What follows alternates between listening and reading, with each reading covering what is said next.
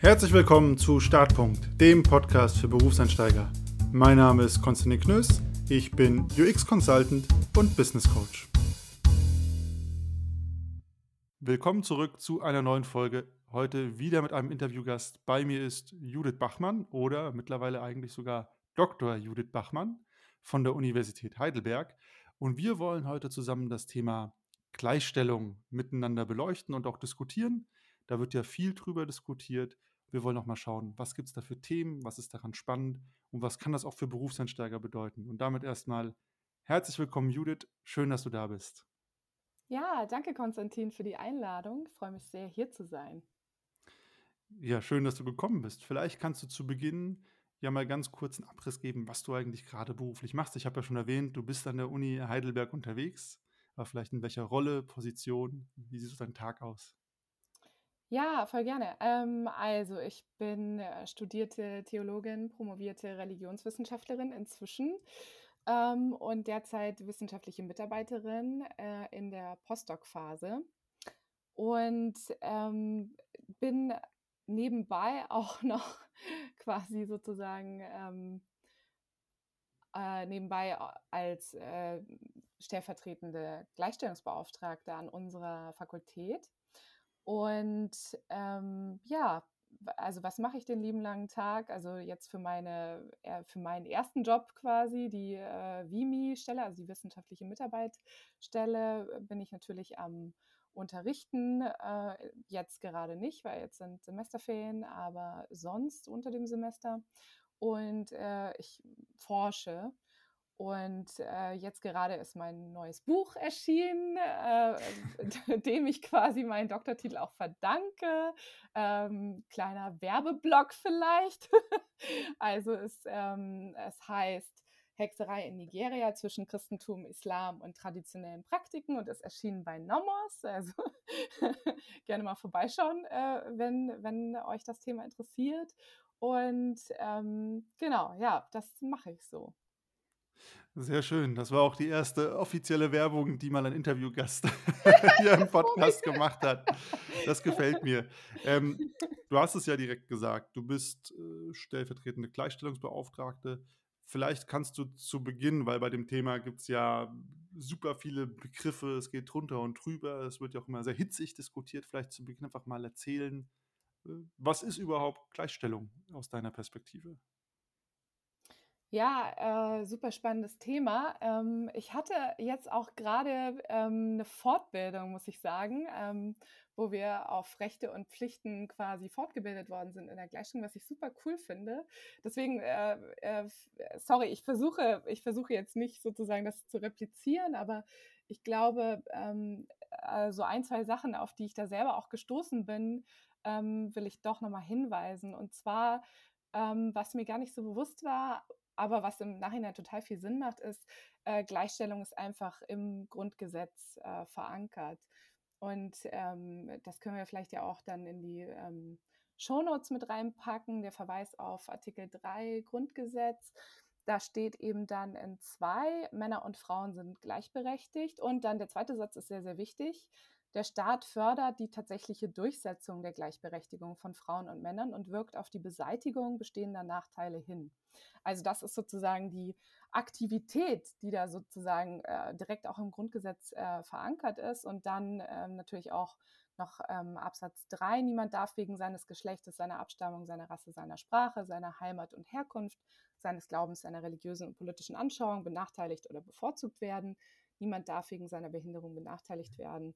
Also äh, das ist sozusagen direkt im Grundgesetz ähm, eine Möglichkeit ähm, oder, oder sogar der, der, äh, die, die Dringlichkeit der Gleichstellung wird hier ähm, quasi festgeschrieben und auch direkt die, eine, eine staatliche Aktivität ähm, festgesetzt. Und da ich ja im öffentlichen Dienst beschäftigt bin, ähm, äh, ist das sozusagen direkte Prämisse auch und ist sogar dann nicht nur die Aufgabe der Gleichstellungsbeauftragten, sondern ist ähm, eine sogenannte äh, Querschnitts- oder Durchschnittsaufgabe äh, oder auch Leitungsaufgabe. Also es steht ja jetzt hier nicht im Grundgesetz, so von wegen nur einzelne Personen setzen sich dafür ein, sondern es das heißt, der Staat fördert die tatsächliche Durchsetzung. Und äh, das heißt eben, äh, dass wir als Gleichstellungsbeauftragte mehr oder minder äh, so eine, sag ich mal, Erinnerungsfunktion vielleicht haben, dass Gleichstellung ein Thema ist. Aber an sich müssen alle Beschäftigten der Universität, und das ist dann auch äh, zumindest äh, an der Universität Heidelberg auch in der Grundordnung nochmal festgehalten, ähm, äh, wirkt sozusagen die Universität darauf hin. Und es gibt eben auch dann nochmal verschiedene Handreichungen zum Thema, ähm, die, die dafür wichtig sind. Und ich glaube, was eben, also das ist sozusagen theoretisch, äh, glaube ich, wichtig für Gleichstellung. Was aber dann der zweite Faktor ist, ist natürlich, wie wird Gleichstellung gehandhabt? Ähm, weil wir wissen ja, glaube ich, alle, dass ähm, die Theorie ist das eine und die Praxis ist vielleicht dann auch teilweise das andere.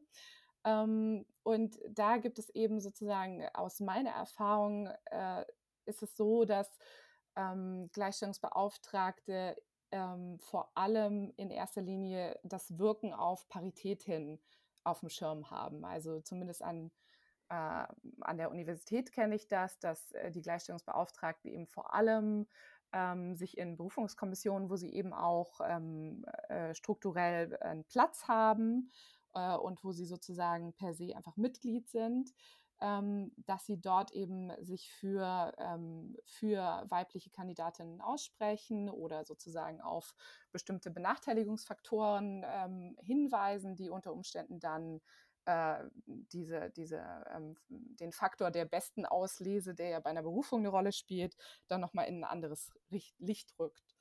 Und also das ist sozusagen für viele, glaube ich, der erste Punkt. Und da wir das ja alle nebenbei machen, also wir sind ja alle Gleichstellungsbeauftragte in der Regel in Forschung und Lehre beschäftigt und nicht äh, in erster Linie als Gleichstellungsbeauftragte. Also äh, und das ist dann sozusagen ja Workload on top, dass wir dann auch in so Kommissionen sitzen. Und ich denke mir, ähm, wahrscheinlich kennst du das auch, Konstantin, äh, jedes Meeting, was du vermeiden kannst. Ne? Du hast ja da Unbedingt. Diese, du hast ja da auch diese Folge, ne? dieses Meeting ist eine E-Mail.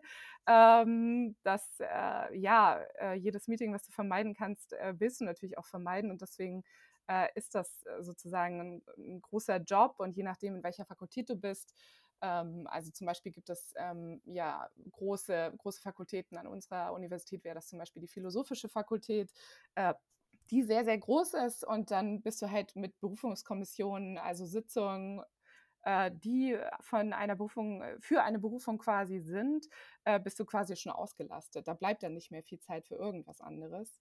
Ähm, bei mir ist jetzt so ein bisschen ein anderer Fall, weil wir tatsächlich eine äh, Gleichstellungskommission sind. Also das heißt, ähm, es gibt eine, eine Gleichstellungsbeauftragte, einen Gleichstellungsbeauftragten und mich jetzt als Stellvertretung. Und dann gibt es eben auch noch ähm, Vertretungen aus der Studierendenschaft und aus dem Mittelbau, ähm, also wissenschaftliche MitarbeiterInnen. Und ähm, diese Gleichstellungskommission, in der ich bin, ähm, die ist sozusagen in letzter Zeit sehr, sehr aktiv gewesen und hat eben auch sowas wie Vorträge veranstaltet oder wir hatten jetzt auch zuletzt einen Studientag zu queerer Theologie, weil eben auch so die Realisierung war, es gibt bestimmte Themen, die sozusagen im Gebiet der Gleichstellung liegen, die aber nicht äh, traktiert werden an unserer Fakultät, jedenfalls nicht von den jedenfalls nicht offensichtlich von den Angestellten. Und wir haben aber ziemlich viel NachwuchswissenschaftlerInnen, ähm, die auf diesem Themengebiet forschen und äh, da haben wir uns und auch Studierende, die da Interessen haben und äh, wir haben uns dafür dann mal zusammengetan und das eben veranstaltet. Also das kann eben auch Gleichstellung sein. Das heißt allerdings nicht, dass das per se immer erwartet wird, sondern es kommt eben auch ein bisschen auf die Kapazitäten und ähm, Möglichkeiten der Gleichstellungsbeauftragten an. Da waren ja jetzt schon einige interessante Dinge dabei. Ich muss schauen, dass ich in der richtigen Reihenfolge nachfrage. Ähm, das erste, was du ja gesagt hast, oder eine der ersten Sachen war, ihr strebt nach Parität. Das habe ich so verstanden, dass das Ziel ist, okay, Gleichstellung bedeutet quasi, es ist immer 50-50 aufgeteilt, wenn man jetzt von Männern und Frauen redet. Habe ich das so erstmal richtig verstanden, um an der Stelle einzusteigen? Äh, ja, voll. Ähm, allerdings, ich weiß nicht, ob du jetzt gleich zur, äh, zur ja immer wieder in die Diskussion eingebrachten Quote kommst. Ähm, äh, wenn, wenn das die Richtung ist, in die du willst, dann äh, sage ich dazu jetzt erstmal noch nichts, aber. nee, schieß ruhig los. Also, wo du das gerade sagst, meine zweite Frage, also habe ich noch nicht im Hinterkopf gehabt, aber du hast ja, so ja. schön aus dem Grundgesetz zitiert und da heißt es dann mhm. ja, weder benachteiligt Genau. noch bevorzugt. Genau, Ähm, ja. das fand ich extremst spannend, weil ich habe halt das Gefühl, um vielleicht die, Diskussion da ein bisschen zu machen, ähm, dass gerade wenn es um so Quotenthemen geht, dann kommt man ja, vielleicht fällt man da von der anderen Seite vom Pferd runter, ist häufig mein Eindruck. Und das finde ich natürlich spannend, wie man das lösen kann. Ne? Ähm, Mm, voll, ja. Also ähm, ich glaube, wichtig ist dafür, äh, dass äh, feste Quoten eh verboten sind. Also ich habe jetzt das genaue Gesetz nicht vor Augen, aber äh, das haben wir eben auch gelernt in diesem Fortbildungskurs. Ähm, äh, feste Quoten äh, sind eben No-Go. Was allerdings möglich ist, ist zu sagen, wir streben sozusagen Parität an. Das heißt ja dann äh, nicht ähm, genau so und so viele Personen müssen da sein, sondern das ist sozusagen eine ungefähre Zielmaßgabe, ähm, die sich ja dann auch wiederum ähm, verändern muss, wenn, äh, wenn, wenn sich auch die ähm, Beschäftigungsverhältnisse dann verändern. Ähm, genau, also deswegen vielleicht äh, so viel. Und ich würde natürlich auch, äh, also aus, aus eigener Perspektive als äh, quasi Frau, ähm, auch sagen, ähm, ich habe schon sehr viele Ausschreibungen gesehen, auf denen dann geschrieben wird, bei gleicher Ausbildung, also das ist im öffentlichen Dienst ähm, ja eigentlich auch Standard bei gleicher Ausbildung oder gleichen, ähm, sag ich mal, Kompetenzen, Qualitäten, wie auch immer, ähm, wird äh, den weiblichen Kandidaten der Vorzug gegeben. Und ähm, ich weiß, dass das sozusagen, also ich kenne eben oder habe viele Freunde, männliche Freunde, für die das auch ähm, problematisch ist oder die dann gleich sagen, so, dann brauche ich mich ja gar nicht bewerben oder so.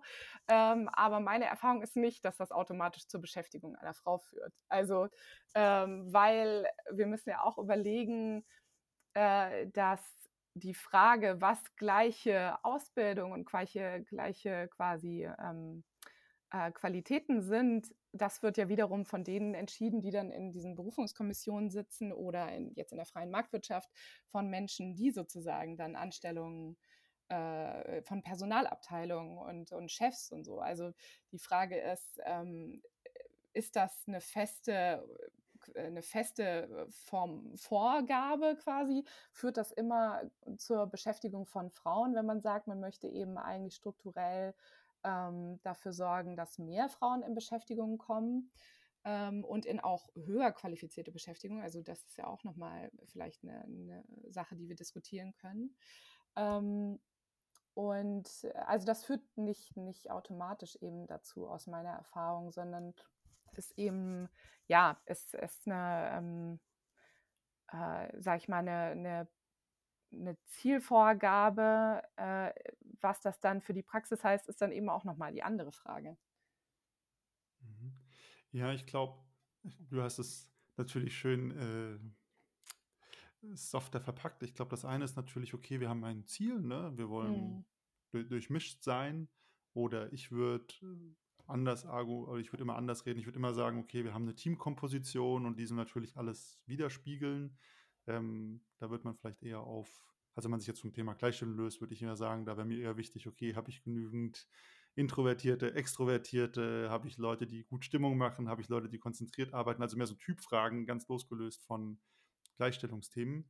Aber das wäre das eine, kann man jetzt auch mit Parität machen. Das andere ist natürlich, dass ich schon sagen muss, es wirkt schon komisch, wenn dann auf so einer ähm, Ausschreibung steht, okay, wenn ihr komplett gleich seid, dann entscheidet das Geschlecht darüber, wen wir einstellen, ähm, unabhängig, was dann im Hintergrund passiert, weil eigentlich macht das das ja so super ähm, präsent, wo es das doch gar nicht sein müsste. Also wenn man, also wäre jetzt mein, mein Ding, weil ich mal sagen würde, okay, eigentlich sollte es doch um Leistung gehen. Ähm, und dann hebt man das da so hervor und dann wirkt es, zumindest das kann man glaube ich sagen, aus männlicher Perspektive, wirkt es schon irgendwie komisch. Auch wenn du das gerade schön beschrieben hast, dass das vielleicht eher ein Ausdruck eines Zielgedankens sein kann, der nicht unbedingt eine Quote ist. Genau, ja. Ähm, also ich, ich ähm, also so richtig, äh, natürlich so richtig reinversetzen kann ich mich in diese, wie du sagtest, männliche Perspektive nicht. Ähm, Das ist ja auch aber ganz okay. Das ist auch umgekehrt so. nee, nee, genau. Aber ähm, äh, ich glaube, was ähm, ein Gedanke, der mir jetzt noch kam, äh, war eben auch, äh, also das ist, glaube ich, auch nochmal unterschiedlich, weil wir in unterschiedlichen äh, sag mal, ähm, Zweigen tätig sind. Also jetzt der öffentliche Dienst ist, glaube ich, da auch nochmal ein anderer, anderer, äh, anderes Feld als jetzt die freie Wirtschaft, aber vielleicht lassen sich ja manche Sachen doch irgendwie übertragen. Ähm, und zwar ist so der Gedanke ähm, der Gleichstellung ja auch, dass, ähm, dass bestimmte Faktoren eben zur, zur, sag ich mal, wie Frauen und Männer sich dann irgendwann geben und welche Karrieren sie sozusagen verfolgen und welche Chancen sie dabei haben, das ist sozusagen per se nicht gleich. Und äh, durch die Gleichstellung wird versucht, äh, die Faktoren, die man quasi, ähm, äh, also die sozusagen auf den Schirm geraten, wie zum Beispiel, also was also, was ein gutes Beispiel ist, ist zum Beispiel akademisches Alter versus Realalter. Das spielt halt zum Beispiel in der in Berufungskommission durchaus eine Rolle. Also, du hast zum Beispiel eine Publikationsliste, du hast zwei Kandidaten, äh, einen Mann und eine Frau. Äh, sie hat ähm, sie haben beide vergleichs oder sind, äh, gleich äh, sind gleich lange beschäftigt quasi in ihrem äh, in ihrem Feld. Also, beide, sagen wir mal, 14 Jahre. Und sie hat zwölf Publikationen, er hat 14 Publikationen. Jetzt würden wir ja nach dem besten Ausleseprinzip sagen, okay, er hat 14 Publikationen, er hat die Stelle, er ist besser qualifiziert offensichtlich. Ähm, was dann aber allerdings Aufgabe der Gleichstellung ist, ist eben darauf hinzuweisen, zum Beispiel, dass ähm, möglicherweise, das kann natürlich aber auch auf, äh, auf äh, männliche Kandidaten äh, zutreffen, dass sie ähm, zwei Kinder geboren hat, dadurch Mutterschutz nehmen musste, dadurch vielleicht auch Elternzeit genommen hat und dadurch dann eine gewisse Zeit eben nicht ähm, äh, diese Publikationen voranbringen konnte. Und wenn man dann diese Zeiten abrechnet, sind sie wiederum vielleicht wiederum gleich auf und äh, dadurch ist sie nicht von vornherein aus diesem besten Ausleseprinzip raus, wie es sozusagen, wenn wir jetzt einfach nur Beschäftigungszeit äh, nehmen, äh, wie sie dann vielleicht äh, raus wäre. Also es geht mehr darum, ähm, bestimmte Faktoren vielleicht rauszurechnen oder anders zu wertschätzen, äh, als jetzt sozusagen per se zu sagen, okay, wir haben jetzt einfach harte Faktoren wie diese Liste, Publikationsliste und das ähm, ist sozusagen das einzige Prinzip. Ja, ich glaube, in so einem, wenn es so erklärt ist, kann ich damit was anfangen, weil es ja da darum geht, okay, ich mache auf Faktoren aufmerksam, die ich so nicht sehen kann und die eine Entscheidung durchaus beeinflussen dürften. Und das finde ich das finde ich ja legitim oder das ist ein anderes, ähm, Szenario oder vielleicht auch Framing, als zu sagen: „Okay, aber wenn ihr gleich auf seid, dann nehmen wir die Frau“, versus: „Okay, lasst uns doch mal alle relevanten Faktoren auf Mhm. den Tisch legen und Mhm. nicht quasi zwei wichtige irgendwo unterschlagen.“ Ähm, das hat ja irgendwie einen ganz anderen Vibe so ein bisschen von von wie man damit umgeht.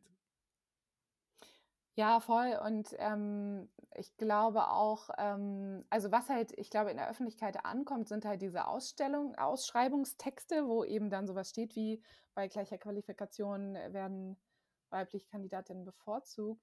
Ähm, was eigentlich, ich glaube, da ebenso wichtig ist, ist, ähm, sich zu überlegen, wie dann ähm, diese Ausschreibungen funktionieren und was dann tatsächlich zu einer Berufung führt. Und das sind eben langwierige Verhandlungen, ähm, in denen die Gleichstellungsbeauftragte dann eben äh, auf solche Faktoren wie zum Beispiel akademisches Alter versus Realbeschäftigungszeiten ähm, aufmerksam machen muss und immer wieder auch äh, sich hinter bestimmte ähm, Faktoren vielleicht auch klemmen muss. Und das ist dann sozusagen ja in gewisser Weise auch sehr politisch. Also ähm, an sich wird es immer darum gehen, wie viel die Gleichstellungsbeauftragte äh, aus diesen, ähm, also wie viel sie daraus machen kann, wie sie auch sozusagen Leute für sich, für ihre Argumentationsweise gewinnen kann und, ähm, und auch wie, wie aufmerksam alle anderen Beteiligten für das Thema sind. Ähm, also das ist nicht so, das steht im Ausschreibungstext, das wird dann 100 Prozent umgesetzt. Also da fließen sozusagen jede Menge Menschlichkeiten dazwischen und, und jede Menge sozusagen Politik, also so zwischenmenschliche Politik, sage ich mal. Ja. Ähm, und ich glaube, das ist das, was in der Diskussion oft untergeht. Also dass ähm, natürlich diese Ausschreibungstexte projizieren äh, eine gewisse ähm, ein gewisses Bild und ich kann auch ein bisschen versuche das nachzuvollziehen, dass Männer sich dadurch benachteiligt fühlen. Ähm, aber äh, worauf, also was mir halt wichtig ist, dass nicht vergessen wird, dass eben das eine sind diese Texte und das andere ist halt, was dann Menschen aus diesen Texten machen, wenn es dann hart auf hart kommt, ja. Und wenn dann quasi, ähm, ich selbst war noch in keiner Berufungskommission, das ist vielleicht auch wichtig zu sagen, aber ähm, was ich so, ähm, sage ich mal, höre, ohne jetzt konkret zu werden, weil es dürfte ich auch gar nicht, ähm, dass äh, ja, ähm, dass da, dass es da menschelt, dass ähm, und äh, dass es da auf sehr geschickte Argumentationsweisen ankommt. Also äh, sich da sozusagen mit Argumenten zu bewaffnen und dann auch Menschen für sich zu gewinnen, die unter Umständen mit Gleichstellung gar nichts am Hut haben. Ähm, das ist eben dann sozusagen die große, große Herausforderung. Und ich glaube, was eben auch sehr wichtig ist, ist, dass die Kontexte sehr, sehr verschieden sind. Also äh, Konstantin, wir haben ja auch schon oft darüber gesprochen, dass du eben in einem ganz, andre, äh, ganz anderen Feld unterwegs bist, äh, wo quasi vor allem Frauen auch in ausgezeichnete Positionen kommen. Und äh, ich wiederum habe eine ganz andere Erfahrung, ähm, dass sozusagen eher ähm, also ich habe angefangen zu studieren, da waren sehr, sehr viele Frauen in meiner Umgebung, sehr viele Frauen, mindestens 50 Prozent. Und je weiter ich voranschreite, desto weniger Frauen sind vorhanden. Und das ist ja schon irgendwie merkwürdig, weil an der Qualität sozusagen äh, der, oder auch an, an der Intelligenz und, und Schleue quasi liegt es meines Erachtens nicht. Ähm, und das ist natürlich dann interessant, über diese Faktoren nachzudenken. Was sind quasi Faktoren, die dazu führen, dass ähm, Frauen in der Wissen, also zumindest in meinem Feld der, der Geisteswissenschaften, dann irgendwann sagen, so, nee, ich glaube nicht, dass das für mich ist. Ja, ja, ich glaube, da sind wir auf jeden Fall in unterschiedlichen Kontexten unterwegs, wobei man sagen muss, ich bin ja auch noch mal in, im Kontext der freien Wirtschaft, das ist ja auch ein Riesenspektrum. Mhm. Ja, und ich glaube, da gibt es sowohl die berühmt-berüchtigten äh, Männerhordenfirmen, ähm, wo es dann so ist, und es gibt umgekehrt auch diese Firmen, wo super viele Frauen sind und ganz wenig Männer. Also gibt es irgendwie beides ähm, jeweils mit den daraus hervorgehenden Implikationen und Auswirkungen. Umgekehrt war ich bisher immer in Firmen, wo es fast 50-50 war, ähm, wo auch Führungskräfte weiblich sind und waren. Also so für mich hat es nie so ein krasses Thema gespielt, weil okay, hier geht es doch primär um, ne, wie, wie performt jeder. Das ist ja mhm. relativ wichtig, wenn es um äh, wirtschaftliche Kontexte geht. Was ich aber interessant finde, wie du es mit den Menschen beschrieben hast, also wir, wir rekrutieren ja auch viel oder haben viele Bewerbungsgespräche und es ist ja natürlich bei jedem Bewerber entscheidend, passt die Person fachlich gut rein, ne? Also bringt die die Skills mit, hat die die Berufserfahrung, die wir für die jeweilige Stelle suchen, ne? Junior, Intermediate, Senior oder sonst was. und dann ist natürlich ein wichtiger Faktor, auch immer passt es äh, menschlich zu uns. Ne? Mhm. Ne? Also passt die Person ins Team mit ihrem Naturell, mit ihrer Arbeitsethik, mit äh, ihrer Einstellung. Und das ist natürlich ein softer Faktor, der steht auch, ne, der steht in Stellenausschreibungen tatsächlich drin. Ähm, so nach dem, auch bei uns, so nach dem Motto, hey, wir wollen jemanden, der engagiert ist oder der noch Leidenschaft hat für das Thema oder sowas. Also findet man in ganz vielen Stellenanzeigen. Trotzdem ist natürlich ein ultra softer Faktor, ne? Also, weil das ist ja nur aus dem Gespräch heraus in der Bewerbung wird dann daran festgemacht, passt diese Person in unsere Teamkonstellation oder Komposition. Das ist ja auf jeden Fall auch was. Aber was ich zum Beispiel noch nie persönlich erlebt habe, ist, dass in irgendeiner Form äh, in, bei Bewerbern das Geschlecht, ähm, Herkunft oder sonst wie ein Faktor gewesen wäre, um zu entscheiden, äh, nehmen wir die Person oder nicht, weil wäre auch Schwachsinn, weil wir wollen ja die bestmögliche Person haben und gerade in der freien Wirtschaft, und das kann an der Uni ja gar nicht so viel anders sein, gibt es ja diesen berühmten ähm, War of Talents, ne? Also wo es, mhm. es gibt Fachkräftemangel noch und nöcher. Es ist schwer, gute Leute zu finden, ähm, die einfach auch das können, was man in der jeweiligen Firma braucht. Ähm, und ja, ich glaube, jeder, jeder Arbeitgeber, der so blöd ist, quasi auf so Faktoren, die eigentlich wenig aussagen, Entscheidungen zu basieren, der wird am Ende des Tages ein Problem haben, weil er oder sie nicht mehr die passenden Fachkräfte haben wird, um am Markt zu bestehen. Jetzt meine Perspektive. Voll, voll. Also ähm, äh, ich, ich finde es, also ich, mehrere Sachen, die ich dazu sagen möchte. Ähm, also zum einen finde ich es toll, äh, diese Erfahrungen, die du gemacht hast. Ähm, also, dass du Erfahrungen gemacht hast, dass ohne Ansehen der Person äh, Stellen besetzt worden sind auf äh, sozusagen die Leistung. Äh, und das sind ja auch genau die Sachen, auf die die Gleichstellung im Prinzip hinwirken möchte, dass das irgendwann äh, der Fall ist. Was ich allerdings auch nochmal sagen möchte, ist, dass ähm, auch an der Uni oder ähm, an, an sehr vielen Stellen höre ich immer wieder, ähm, aber wozu braucht es denn Gleichstellung? Wir, wir haben das auch auf dem Schirm, wir sind doch inzwischen so weit. Ähm, also das sollte, das sollte doch jetzt nicht mehr der Fall sein. Eben, wir sollten jetzt wirklich nur noch auf Leistung schauen. Äh, und dass eben dadurch bestimmte subtile Mechanismen, ähm, die nicht, also weil hm, ich glaube, es gibt da so ein, so ein Verkennen quasi von, wie Sexismus, Rassismus und all diese Diskriminierungsformen funktionieren. Ähm, weil sehr oft unterstellt wird, Sexismus, Rassismus und so weiter wären intentionale Entscheidungen. Und das sind sie nicht. Ähm, sondern äh, es gibt eben sehr viel subtilere Mechanismen, die Art und Weise, wie wir aufwachsen, was wir erlernen, äh, quasi so dieses äh, Freund-Feind-Schema, was uns subtil quasi vermittelt wird, wem wir trauen, wem wir nicht vertrauen, wem wir auch gewisse Dinge zutrauen ähm, und wem wir quasi gewisse Dinge nicht zutrauen. All das sind ganz subtile Mechanismen, ähm, die sozusagen greifen und äh, denen ich auch teilweise ausgesetzt bin. Also, ähm, oder denen wir sicherlich alle auf die eine oder andere Weise ausgesetzt sind. Und sich da, ähm, also das finde ich, also bei mir finde ich es immer spannend, sich daraufhin zu befragen, weil ich auch irgendwann realisiert habe, zum Beispiel in meiner Lehre, dass ähm, sich in einem Seminar von 50-50 ähm, als, als männlich gelesenen oder als weiblich gelesenen Studierenden ähm, vor allem die männlich, äh, männlich gelesenen Studierenden äh, zu Wort melden. Also ähm, und, und, die, und das hat mich irgendwie erstaunt, weil einerseits sollte man ja denken, wenn sozusagen 50-50, dann melden sich von allen äh, gleich viel. Und das war aber nicht der Fall. Und da habe ich mich dann tatsächlich befragt, was dazu führt, dass quasi ähm, sich eher ähm, äh, Männer äh, zu Wort melden als Frauen.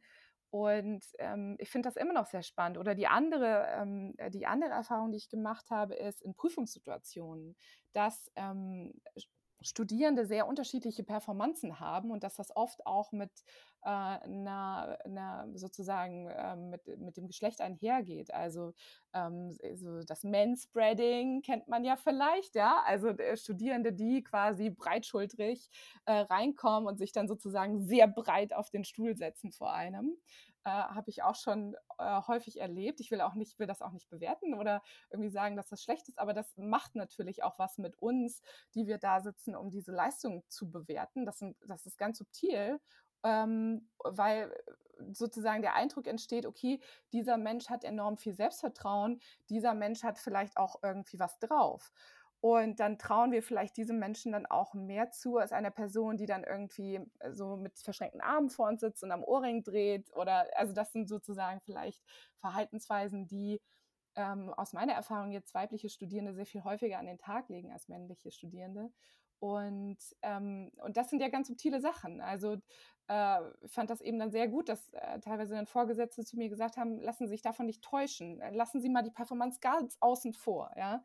Äh, was war einfach nur inhaltlich sozusagen der Faktor? Aber diese Awareness quasi dann zu sagen, okay, wir haben da eine gewisse Performance vor uns, aber lassen Sie uns vielleicht erstmal die Performance, zumindest für diesen Kontext der, der Prüfung, lassen Sie uns da, den vielleicht erstmal außen vor lassen das heißt nicht, dass ich inzwischen nicht dazu übergegangen wäre, Studierenden äh, das dann auch zu sagen. Also ihnen auch zu sagen, hier ihre Performance hätte überzeugender sein können oder so, ja. Ähm, mhm. äh, machen Sie doch dies und das.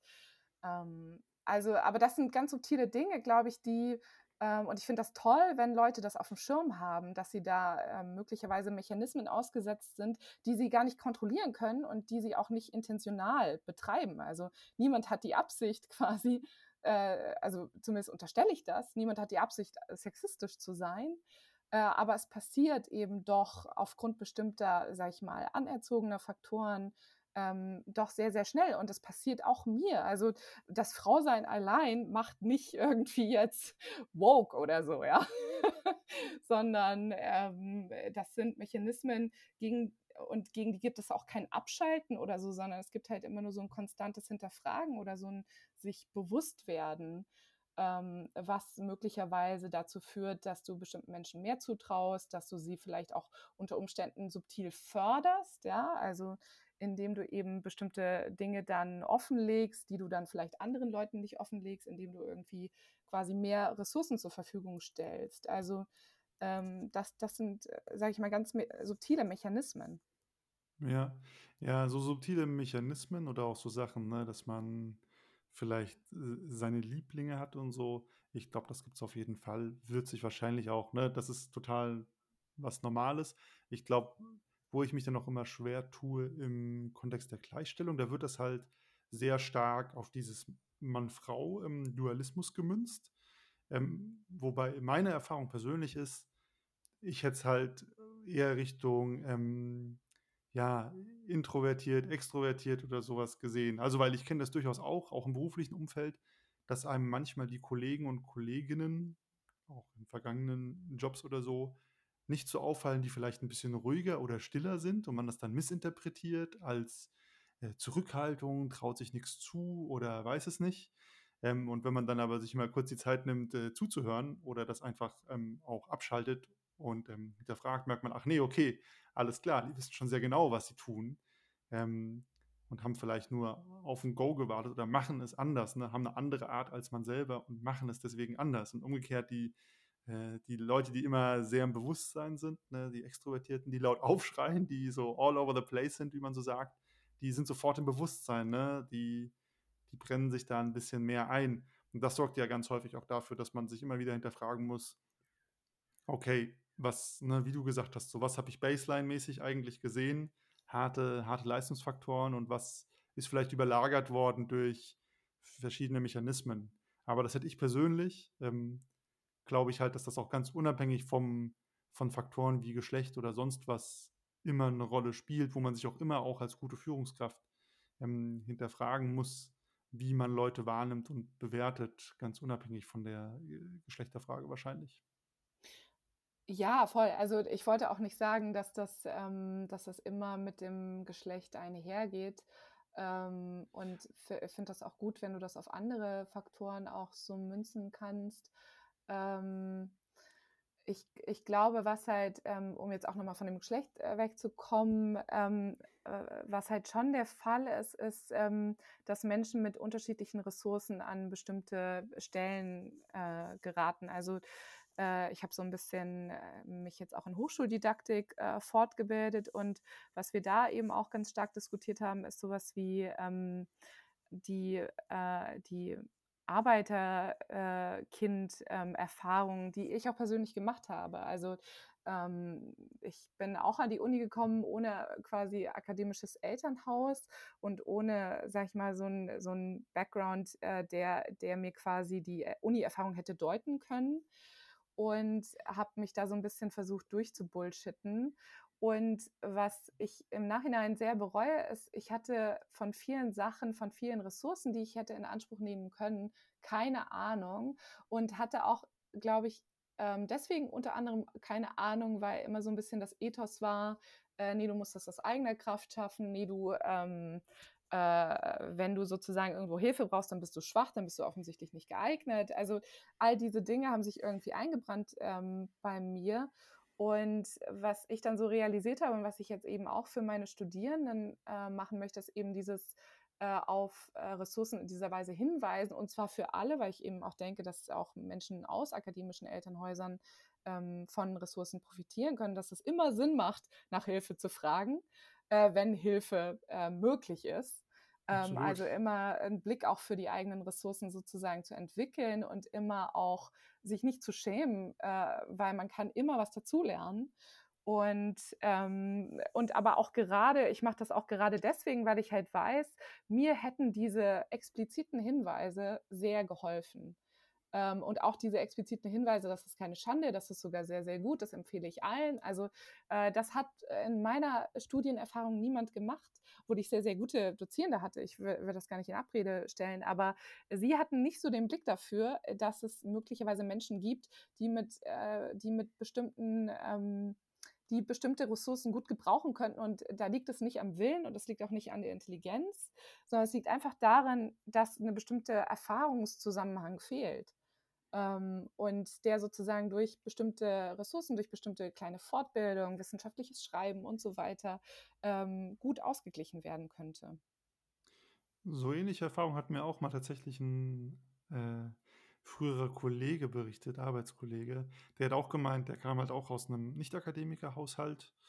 Ähm, die Eltern haben halt beide so, ich weiß es gar nicht mehr, Autoverkäufer oder sowas gemacht. Und er hat gemeint, was ihm am schwersten gefallen ist, dann Studium und Job war einfach, dass ihm so diese Kontextcodes gefehlt haben. Ne? Also wie gibt man sich in bestimmten Situationen?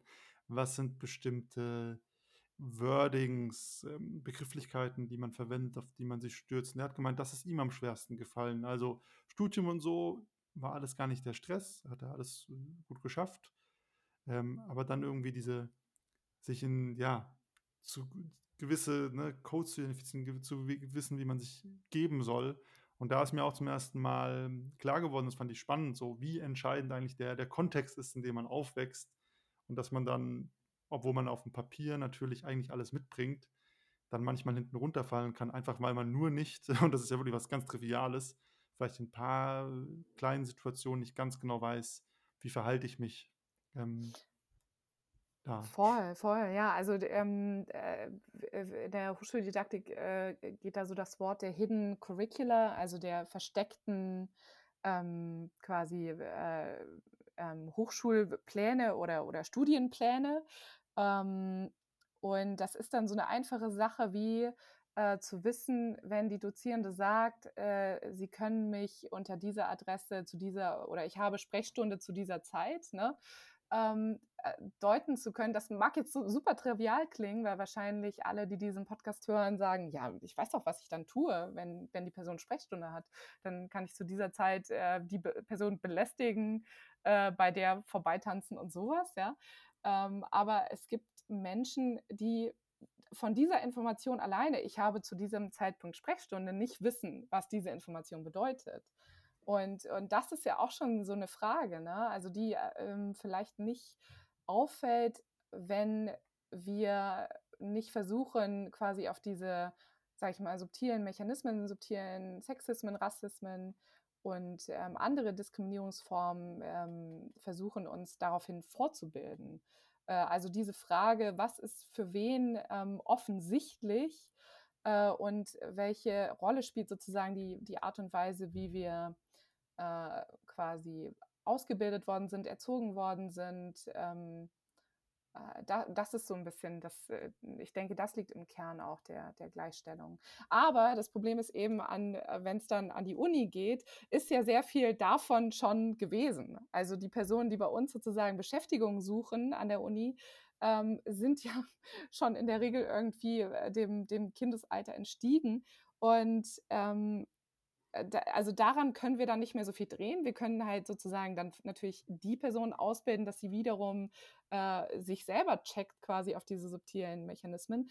Aber andererseits, äh, wenn sie einfach nur eine Beschäftigung sucht, ähm, müssen dann vielleicht eventuell bestimmte Ausgleichsfaktoren greifen. Also die Frage eben der, äh, ne, wie ich das vorhin erzählte, mit dem akademischen Alter, aber auch die Frage der, wann ist eine Person vielleicht auch erst an die Uni gekommen, hatte sie sozusagen Support aus dem Elternhaus, äh, oder, oder andere Faktoren, die sozusagen äh, da eine Rolle spielen. Ich meine, Gleichstellung wird eben, weil das eben auch sozusagen im Grundgesetz äh, so verankert ist, äh, vor allem auf dieses, äh, dieses ähm, Verhältnis zwischen Männern und Frauen immer wieder angelegt und weil eben auch Gleichstellung, sage ich mal, eine gewissen ähm, auch in einer gewissen feministischen Strömung meines Erachtens entstiegen ist, eine sehr klassische feministische Strömung, die eben auch noch sehr klassisch sozusagen auf dieses binäre Geschlechterverhältnisse aus ist. Ähm, das ist jetzt auch nicht mehr so, äh, also ich würde denken, wir sind vielleicht in gewissen Stellen vielleicht doch auch schon weiter, ähm, als, als sozusagen dieses einfach nur immer alles auf Männer und Frauen zu beziehen. Äh, aber es ist sozusagen leider immer noch rechtlich äh, Fakt und es ist sozusagen das Kriterium, was eben am meisten äh, inzwischen auf, in aller Munde ist, was sozusagen auch unter Umständen, sage ich mal, in, in, Fördermitteln, die vergeben werden, äh, eine Rolle spielt. Also das ist inzwischen sozusagen durchgesickert, sage ich mal, in, zumindest im universitären wissenschaftlichen Betrieb. Und ich glaube, da geht, da geht noch viel mehr quasi auch ähm, wie du sagtest, sich vielleicht dann auch nochmal zu checken und zu gucken, gibt es vielleicht auch ähm, männliche Personen, die mehrfach diskriminiert sind. Das kann es ja auch geben. Also nur weil ähm, Personen irgendwie Männer sind, heißt das ja nicht, dass sie nicht auch bestimmten äh, subtilen äh, Diskriminierungsformen ausgesetzt sind. Hast du dafür ein Beispiel? ja, zum Beispiel das Arbeiterkind. Also du erzähltest ja von deinem, deinem Freund, äh, der sozusagen aus äh, einem Arbeiterkind ähm, äh, Elternhaus, äh, also aus dem Arbeiterelternhaus ähm, stammt. Also das wäre ja dann auch wieder ein Faktor, den ich für sehr wichtig halte. Oder ein Mensch, der ähm, vielleicht äh, geflüchtet ist ähm, und der sozusagen vielleicht an, aus einem anderen äh, sag ich mal, kulturellen Background kommt. Äh, auch das wären sozusagen Faktoren, die ich sehr wichtig finde, die allerdings eben für viele ähm, in der Gleichstellung, glaube ich, nicht an erster Stelle liegen, weil sie eben äh, sagen, na erstmal müssen wir jetzt diesen, ein, diesen einen Faktor quasi angehen äh, und ähm, weil es eben auch rechtlich sehr weit oben verankert ist. Also ähm, dieses Männer und Frauen sind gleichberechtigt und dass der Staat eben darauf dann tatsächlich ähm, durchgreift, dass das der Fall wird, ähm, das ist eben sozusagen für viele an erster Stelle. Und ich würde eben denken, hoffentlich äh, bewegen wir uns bald auch in die Richtung, dass sozusagen andere Faktoren auch nochmal eine Rolle spielen und dass vor allem auch diese dieses, diese Awareness für diese subtilen Faktoren eben und weg von, von dieser Intentionalitäten-Debatte, die ich eben sehr schrecklich finde, wenn dann immer sozusagen auch von, von den Personen, die quasi ähm, vielleicht auch Diskriminierung äh, anschuldigen, dann immer sozusagen eine gewisse Internationalität unterstellt wird. Und ich glaube, das geht eben an der, sage ich auch mal, an dem Gewicht von Diskriminierung vorbei. Das Gewicht liegt eben nicht daran, dass Leute das intentional betreiben, sondern dass es gerade Dinge sind, die wir für vielleicht selbstverständlich halten, die wir gar nicht hinterfragen, ähm, wie wir quasi Personen betrachten und äh, dass auch das nicht, ähm, ja, also dass das eben sehr subtil abläuft. Du hast es ja gerade schon gesagt mit der Intentionalitätsunterstellung. Das ist auch ein Punkt, den ich in der ganzen Diskussion immer extremst spannend finde, nämlich, dass es immer so schnell hochgeheizt ist. Ne? Also ähm, immer wenn es um, ich sage jetzt mal, Gleichstellung, Gleichberechtigung ähm, etc., Gendern oder sowas geht, ähm, hat man das Gefühl, würde ich zumindest sagen, wir haben ja auch im Vorfeld über den Podcast hier drüber geredet, dass man irgendwie so ein halbes Minenfeld betritt, wo die Leute ganz schnell super aggressiv sind und auch keine Diskussion mehr möglich ist, sondern es so eine Mischung aus ja, gegenseitigem Fingerpointing wird, wer jetzt wen wie ähm, diskriminiert oder so positiv, negativ, negativ Diskriminierung oder sonst was. Äh, wie ist da so dein Eindruck? Wo, wo kommt das her und wie kann man das auch vielleicht einfangen, dass man vielleicht mal nüchterner über die Dinge redet, die wichtig sind? Boah, ja. ähm, das, ist, das ist eine gute Frage. Ähm, ich glaube, Social Media doesn't help. Also ähm, ich glaube, nüchterne Diskussion und Twitter ist irgendwie nicht, fällt in keinem Satz zusammen. Auf, auf also, Instagram das gleiche.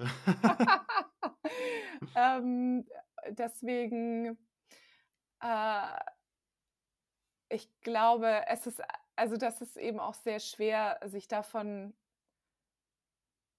sich davon so, also ich glaube, es hat schon einfach, also Social Media sind eben auch einfach Realität in unserem Leben. Ich glaube, es wäre auch äh, vermessen zu sagen, das hat keine Auswirkungen auf wie wir Dinge wahrnehmen. Was ich halt immer nur schade finde, ist, dass sozusagen ähm, ich glaube, eben so eine Wahrnehmung ist, dass Menschen, die antirassistisch, antisexistisch unterwegs sind, dass die eben als sehr ähm, mächtig wahrgenommen werden äh, über Social Media und auch über Medien an sich. Also äh, ich weiß von einigen ähm, Fernsehbeiträgen, auch in den äh, öffentlich-rechtlichen, äh, die eben auch so ein bisschen so dieses, äh, dann fällt das schreckliche Wort Identitätspolitik und dann ähm, ist sozusagen, äh, ja, sind, äh, geht der Puls sozusagen hoch und es wird alles sehr, sehr aufgeregt. Und ähm, ja, also ich, ich persönlich, äh, wenn ich da sozusagen Einblick geben darf, ähm, mir ist eben, ich finde, also an dem Thema Gendern ist irgendwie äh, vielleicht äh, sehr interessant, weil ähm, ich den Eindruck habe, in, äh, zumindest in den klassischen Medien habe ich zuerst vom Thema Gendern erfahren durch so Backlashes, also die dann äh, das beschrien haben, die gesagt haben, um Gottes Willen, sie beschneiden unsere Sprachfreiheit oder, äh, oder dass äh, die, die schöne deutsche Sprache wird äh, sozusagen ähm, äh, verfälscht oder, oder korrumpiert. Ähm, und oder, oder auch sozusagen die etablierte Sprachpraxis äh, wird sozusagen, mit der wird äh, wegget weggetan.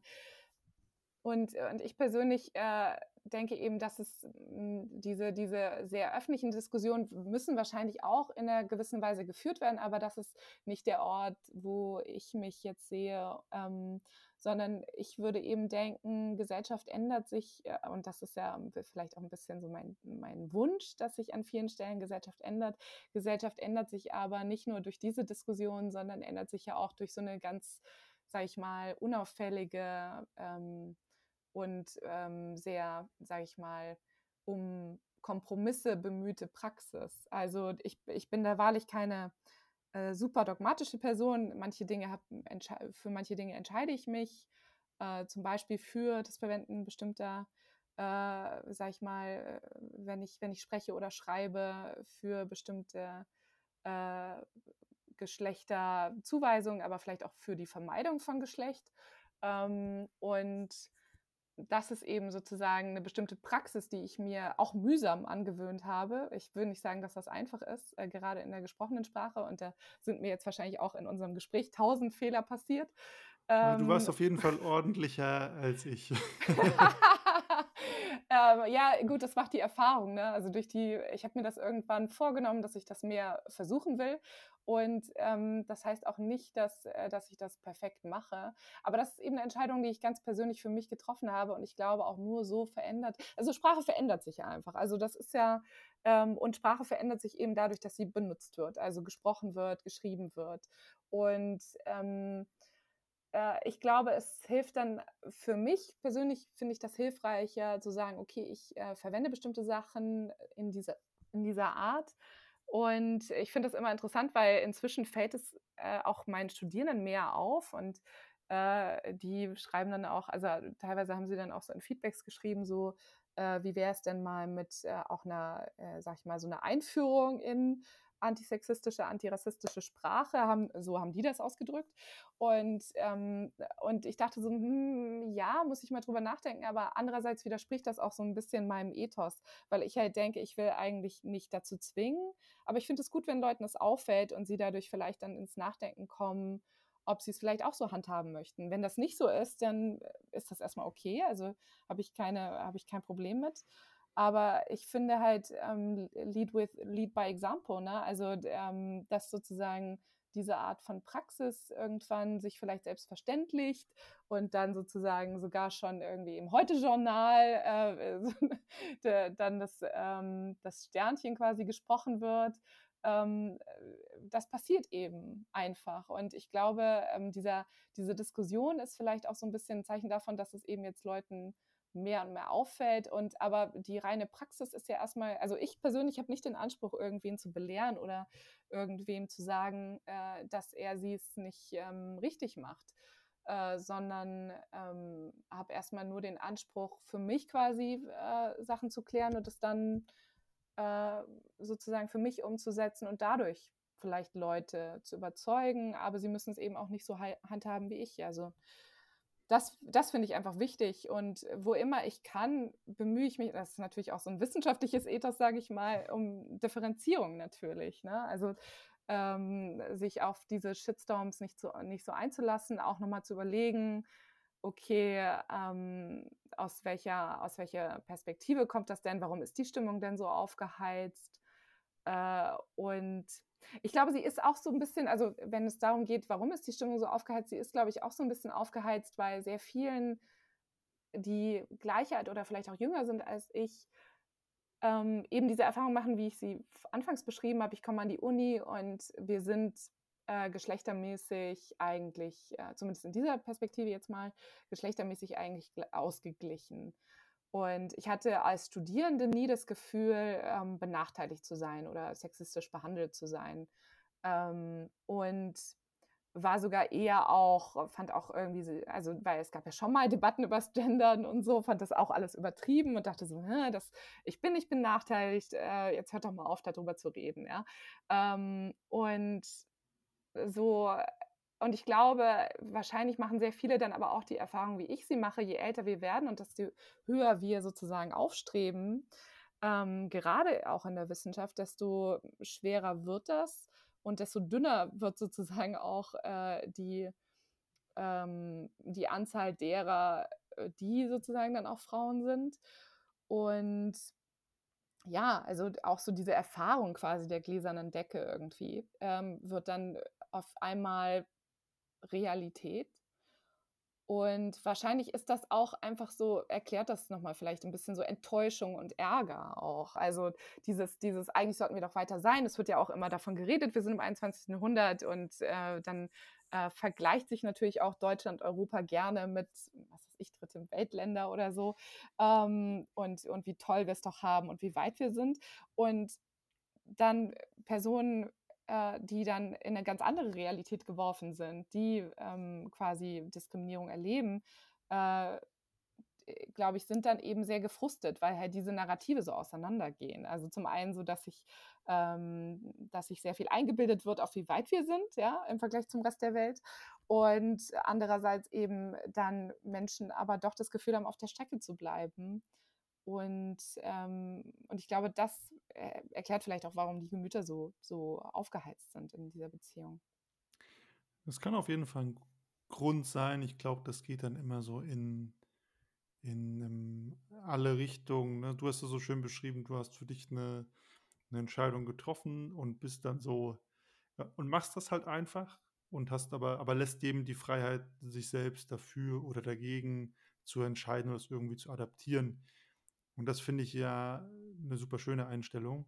Und ich glaube, jetzt in der Debatte geht es halt, egal wie man das macht, ähm, brutale Gruppenbildung und dann, ne, du hast so Enttäuschung auf der einen Seite und dann versucht man vielleicht ein Unrecht auf dem, an dem einen Ende durch ein anderes Unrecht, äh, wie wir auch am Anfang ähm, von der Folge über Quoten gesprochen hatten, zu, zu regulieren, was halt dann wieder auf, in einer anderen Gruppe für Unmut sorgt die umgekehrt wieder zurückschießt und dann geht es ähm, drunter und drüber.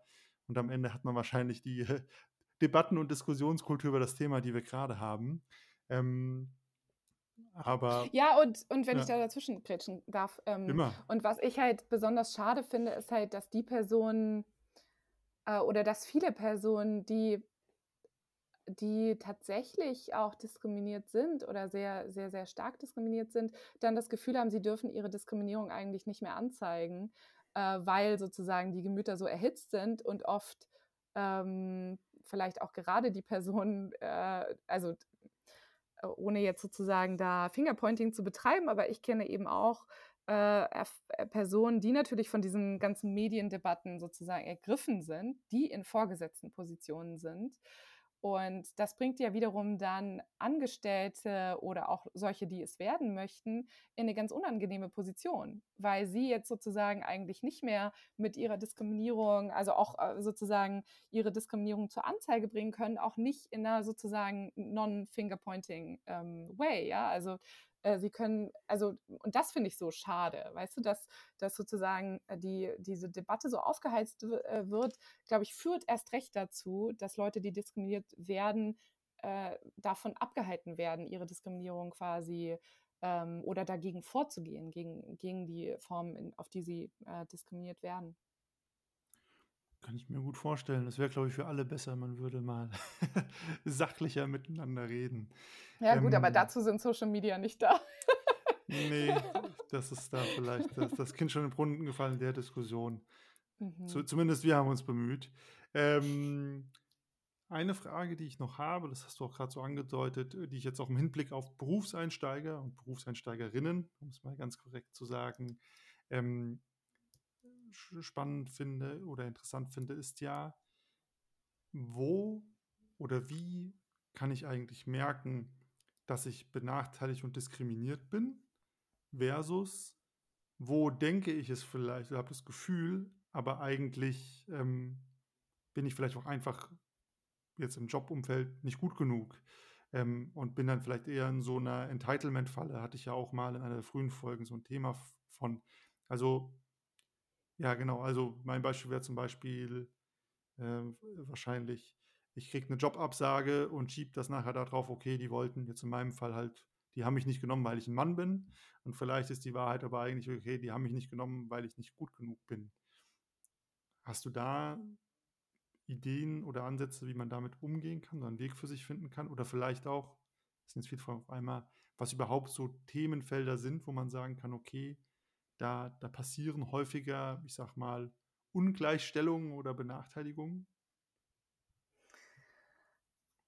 Ja, ähm, also ähm, mir fällt das ganz schwer, das sozusagen festzulegen, ähm, weil die, ähm, weil ich glaube, dass es einfach sehr individuell ähm, ist, wie, äh, also manche Personen, also es gibt auch sowas, also natürlich gibt es, ähm, also meines Erachtens gibt es eben strukturellen Sexismus und Rassismus ähm, durch die, also auch durch unsere Curricula, auch durch sozusagen die Art und Weise, wie Schulbildung funktioniert, wie, wie auch viele Teile der Universitätsbildung. Und da passiert eben jetzt auch jede Menge Umdenken, was auch sehr gut ist. Ähm, aber äh, aber ich will das jetzt auch nicht so, also die Art und Weise, wie wir das erleben, ist sozusagen, glaube ich, sehr unterschiedlich. Und, ähm, und eben, ich habe das ja auch geschildert, im Studium dachte ich auch so, was, ich werde benachteiligt, auf keinen Fall, ja, also ähm, und ich glaube, was aber sozusagen äh, sehr wichtig ist, ist, ähm, und da musst du jetzt, glaube ich, dann auch nochmal von dieser Entitlement-Falle dann vielleicht äh, auch nochmal kommen, weil, weil ich eben von dieser Seite eher nicht so viel Ahnung habe. Also diese, diese ähm, sag ich mal, so ein bisschen diese selbstüberschätzende Art ist mir völlig fern, ehrlich gesagt. Also äh, ich bin eher äh, auch persönlich eher die Person, die sich äh, immer grundsätzlich hinterfragt, immer eher in Frage stellt, äh, eher so eine Arbeiterbiene-Mentalität hat und, und äh, eher so diese Perspektive, okay, okay, ich muss es aus eigener Kraft schaffen und wenn ich es nicht schaffe, dann bin ich nicht gut genug, ja. Und, ähm, äh, und da äh, passiert jetzt so langsam bei mir ein Umdenken, dass ich so denke, nein, okay, was für Ressourcen gibt es denn? Also zum Beispiel jetzt für den Bereich der Wissenschaft gibt es eben ähm, Fortbildung, Programme quasi, die sich auch ähm, dezidiert an NachwuchswissenschaftlerInnen äh, richten, ähm, also an, ähm, also nicht männlich, nicht ähm, äh, vor allem nicht männliche Personen, teilweise sind das Frauen im, im klassischen Sinn, manchmal wird das auch weitergefasst und ähm, auch sozusagen jede Menge äh, quasi Fortbildung auch zu dieser Arbeiterkind, äh, sage ich mal, Diskriminierung oder Benachteiligung, die da passiert. Ähm, ich meine, ich glaube, es braucht dann auch eine gewisse Realisierung quasi, ah, okay, ähm, das fällt anscheinend anderen Menschen einfacher. Bestimmte Dinge fallen anscheinend anderen Menschen einfacher. Und ähm, ich glaube, da braucht es auch so eine gewisse Verletzlichkeit. Ich weiß, das ist krass, weil ähm, da auch eine Diskussion quasi unter äh, Menschen, die von Diskriminierung be be betroffen sind, herrscht, dass irgendwie so eine Art von ähm, auch Mental Load da ist, äh, über die eigene Diskriminierung zu reden und auch äh, das quasi zu teilen, weil das eben auch sehr natürlich teilweise auch sehr schmerzbehaftete Erfahrungen sind. Und ich glaube aber schon, zu einem gewissen Grad ist vielleicht auch Verletzlichkeit ähm, hier wichtig. Also zum Beispiel ähm, offenlegen zu können, dass äh, Personen eben, also ich habe zum Beispiel auch Freunde, die aus wirklich sehr, sehr armen Verhältnissen, also ich bin, ich bin zwar aus einer Arbeiterkindfamilie, aber jetzt auch nicht krass arm aufgewachsen, also würde ich jetzt selbst so sagen, nicht krass arm aufgewachsen. Äh, wir hatten schon gewisse Möglichkeiten und so, aber ähm, es gibt schon Personen, die sehr arm aufgewachsen sind und die dann auch erzählt haben, es hat, äh, war eine Scham quasi auch darüber zu reden, also war sehr schambehaftet. Und in gewisser Weise ist es aber vielleicht auch gut, so eine gewisse Verletzlichkeit ähm, offen zu legen und vielleicht auch sich so ein bisschen dann Menschen anzuvertrauen oder das zu üben, quasi sich Menschen anzuvertrauen oder da vielleicht auch mal zu gucken, äh, wenn äh, es eben im Studium ist oder auch in der Ausbildungsphase oder in einem wenn, wenn du gerade erst in einem Beruf startest, da vielleicht auch nochmal mit den Peers quasi sich zu ähm, abzusprechen, zu gucken, wie leicht fällt das Personen, um auch vielleicht dann darauf zu kommen, äh, sind wir vielleicht in unterschiedlichen Positionen, werde ich vielleicht auch anders beurteilt aufgrund bestimmter Faktoren. Ähm, und ja, ich glaube, dass also diese, diesen Schritt kann man äh, nur gewinnen, äh, wenn man eben dann diesen Schritt geht und sich auch ein bisschen in die Karten schauen lässt äh, und gleichzeitig eben aber auch versucht, da mit den Peers quasi in, in Kontakt zu geraten und ähm, sich da auch ein bisschen, äh, ja, also schon zu gucken, äh, ist diese Erfahrung, die ich mache, typisch oder ist sie nicht typisch? Das finde ich, hast noch jetzt ein paar gute Punkte ähm, zu meiner Frage. Vielleicht um das mal zu paraphrasieren, ich glaube, das eine, was du ja gesagt hast, ist, ne, auch in die Selbstreflexion zu gehen, äh, zu schauen, wo kommt es her, ne? wie nehme ich das wahr und sich dann das Feedback, ist ja so ein Lieblingsthema von diesem ganzen Podcast, zu holen, habe ich ja auf einer anderen Ebene und ich finde das einen sehr guten Punkt zu sagen. Ich schaue, ne, geht das jedem so, der in Anführungsstrichen so ist wie ich, ne, also quasi strukturell, oder geht es nur mir so aus einem ganz bestimmten Grund? Und hat das vielleicht gar nichts mit dem, ja, mit dem Thema zu tun, ähm, von dem ich es gedacht habe. Äh, ansonsten, wie du es gesagt hast, die Arbeitsbienen-Mentalität, die ist auch mehr das, äh, mit dem ich groß geworden bin. Also deswegen sind mir diese ganzen äh, Themen oder so, aber ich habe da vielleicht auch leicht reden, immer fremd gewesen. Also wie sowohl wie Diskriminierung, also ich habe mich nie diskriminiert gefühlt, als auch mit so einem Entitlement auf der Arbeit zu sein, sich da hinzusetzen und zu sagen, okay, weil ich jetzt hier bin, folgende Dinge stehen mir zu, sondern ich habe auch immer das Mindset gehabt und habe es auch immer noch. Okay, man muss sich, ne, wenn man hart arbeitet ähm, und sich reinhängt, dann kann man die eigenen Ziele oder das, was man sich vorgenommen hat, erreichen. So, das ist auch äh, manchmal über Umwege, ähm, aber man, man kommt hin und das ist so die Erfahrung, die ich hatte, wo ich, wo ich auch von, von meiner Gedankenwelt immer sehr ähm, ein starkes Kontrollerleben hatte oder auch immer das Gefühl hatte, okay, ich habe viel in der Hand. Ähm, von dem, was du jetzt beschrieben hast, finde ich es aber schön zu sagen, man geht in sich und man schaut da nicht, man schaut im Positiven, ne? Also selbst wenn man merkt, okay, aufgrund von irgendeinem Faktor, sei es jetzt zum Beispiel meiner ähm, Herkunft, Armut ist ja ein gutes Beispiel, äh, habe ich hier Probleme oder komme ich an einem gewissen Punkt nicht weiter und dann nicht den im Modus zu schalten, ich gehe jetzt durch die Welt, betreibe Fingerpointing und klage alle an, sondern zu schauen, hey, was sind denn positiv gefasst, was sind denn Ressourcen, was kann ich machen, ähm, um mich davon zu befreien. Und das finde ich natürlich erstmal ein Umgang, äh, den ich gut greifbar finde, wo ich finde, es auch, glaube ich, eine gute Empfehlung, ähm, zu sagen, hey, gibt es ja wahrscheinlich auch Anlaufstellen, zu gucken, hey, okay, muss ich vielleicht mal kurz hier oder da gibt es ein Seminar dazu, da gibt es eine Austauschgruppe, ähm, um dann auch einen, einen angemessenen Umgang zu finden. Das macht es vielleicht auch leichter dann gerade im beruflichen Kontext. Ja, voll. Und ähm, ich glaube auch dieses ähm, äh, Fingerpointing, wenn das Menschen machen, also äh, ist das ähm, in der Regel also es gibt natürlich Kontexte, in denen das wichtig ist. Wenn Straftaten vorliegen, ist es natürlich wichtig, ja. Also das, ähm, äh, das, äh, äh, das ist auf jeden Fall jetzt nochmal zu sagen so. Also Straftaten äh, muss, äh, sollte keine Person ertragen müssen. Ähm, aber andererseits, wenn sozusagen subtile Mechanismen vorliegen, auf die sich ähm, äh, schwer der Finger auch legen lässt äh, und wo auch sozusagen keine Intentionalität im Spiel ist, was eben äh, tatsächlich, glaube ich, häufiger der Fall ist, ist auch die Frage, wie kommuniziere ich das und, und wie schaffe ich auch eine gewisse, ähm, äh, eine gewisse, sage ich mal, Awareness, ohne jetzt Leute auf ein, ein Spotlight zu stellen oder anzuklagen. Ähm, und, und das ist, ähm, ich weiß, das ist hart und ähm, ich äh, bin da auch immer so am Überlegen, was da noch getan werden kann, um, und ich glaube, da braucht vielleicht, brauchst vielleicht auch eine gewisse Awareness von Vorgesetzten und Chefs, ähm, dass eben diese subtilen Mechanismen am, am Werk sind und äh, vielleicht auch gewisse, ähm, sage ich mal, Gesprächsbereitschaft äh, da ist, ähm, darüber eben auch zu reden, also sich da nicht von direkt abzuschotten und zu sagen, nein, das ist nicht meine Intention, also gibt es das nicht, ja, mhm. ähm, weil das ist, glaube ich, auch nicht hilfreich.